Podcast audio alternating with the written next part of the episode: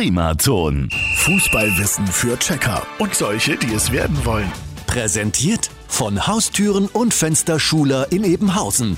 Haustüren so individuell wie du.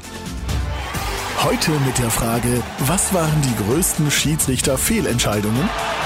Außen vor ist natürlich das Tor der Tore und zwar das umstrittene von Wembley 1966. Klar, oder? Es reicht, dass englische und deutsche Fans der nächsten Generation darüber diskutieren werden. Hier sind also meine Top 3. Zunächst wäre da die Millisekunde. Bei der WM 78 köpften die Brasilianer in letzter Sekunde ins walisische Tor, doch der Schiedsrichter hatte schon abgepfiffen, während der Ball noch im Flug war. Das Tor wurde nicht gezählt.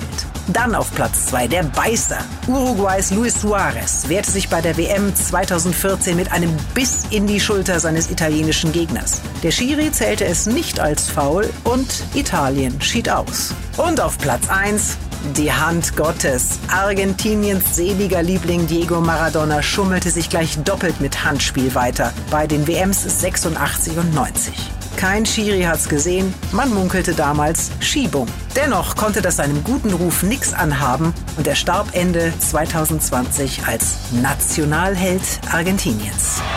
Und morgen gehen wir an die Taktiktafel. Fußballwissen für Checker und solche, die es werden wollen.